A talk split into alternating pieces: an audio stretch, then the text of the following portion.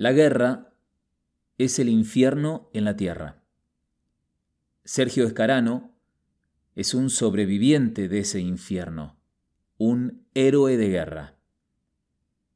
En 1982 tenía 19 años cuando combatió en las Islas Malvinas como infante de marina.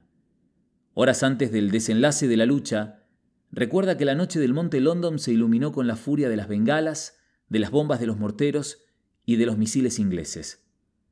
El sonido de los disparos de su fusil y las ametralladoras antiaéreas argentinas se cruzaba con el de las balas trazadoras del enemigo que terminaban con el grito de algún compañero herido.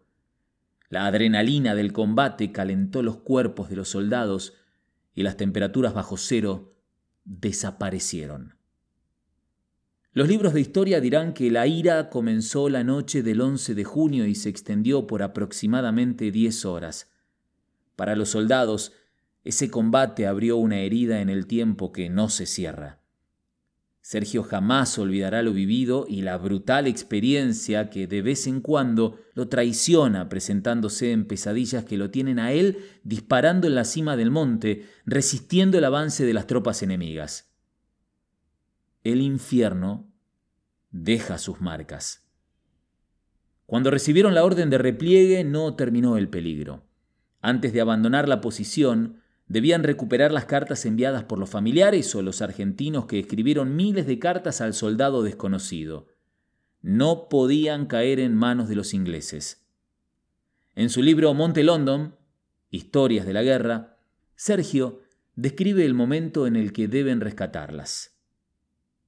Para eso había que entrar al pozo de zorro donde las ocultábamos.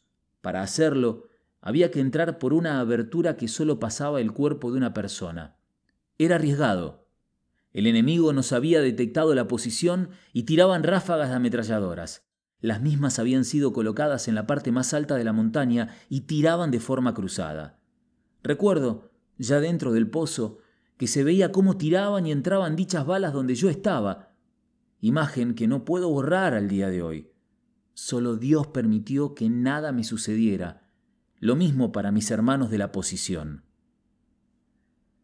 Para la infantería de marina, rescatar las cartas era una cuestión estratégica. Si eran tomadas por el enemigo, podrían utilizarlas como contrainteligencia. Pero para Sergio, quien estuvo dos meses en las Islas Malvinas, esas cartas habían sido su único contacto con el continente, donde era feliz. Entre esos sobres estaban las hojas escritas por nenas y nenes de las escuelas primarias de todo el país que le enviaban una carta al soldado desconocido. Esas historias breves, inocentes, cargadas de amor, aliento, esperanza, reconocimiento, acompañadas de dibujitos, le permitieron vivir al menos un rato en un mundo imaginario donde el sufrimiento de la guerra desaparecía. Sergio recuperó las cartas, las guardó como pudo y caminó hacia la cima del monte, sintiendo los pinchazos del frío en sus pies. Al igual que muchos soldados, tenía pie de trinchera. Sus extremidades estaban congeladas y prácticamente no podía caminar. Sus compañeros lo ayudaron y llevaron hasta el hospital de campaña.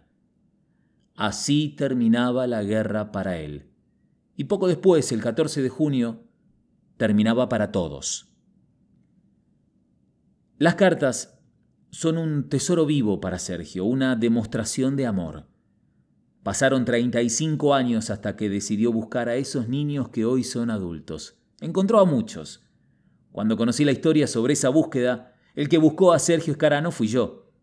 Gracias a su calidez humana me permitió contarla en un informe que publicamos en la televisión. Lo conocí personalmente, también a Lía y María Cecilia, dos de esas mujeres que cuando le escribieron tenían 12 años. Esa historia de reencuentro fue inolvidable. En esa conexión de miradas al borde de las lágrimas se observaba un infinito gracias que costaba salir de la garganta entregada a la emoción del momento. Es misteriosa la memoria. Mientras él volvía a la guerra protegido por ese tal vez único recuerdo feliz, ellas revivieron el momento en el aula de sus colegios, atrapadas por las hipnóticas palabras que alguna vez escribieron. Qué importante es la memoria. Los caídos en Malvinas fueron 632. Muchos otros se sumaron tras la finalización de la guerra de la que no pudieron escapar. ¿Cuántos de ellos habrán leído las cartas al soldado desconocido? Cartas llenas de magia. Los excombatientes mantienen viva la memoria. Sergio es un ejemplo, y ha tenido la capacidad de buscar y rescatar entre todo ese dolor amor. En el implacable infierno de la guerra infinita, decir gracias mirando a los ojos a quienes lo acompañaron desde una carta es encontrar un poco de paz.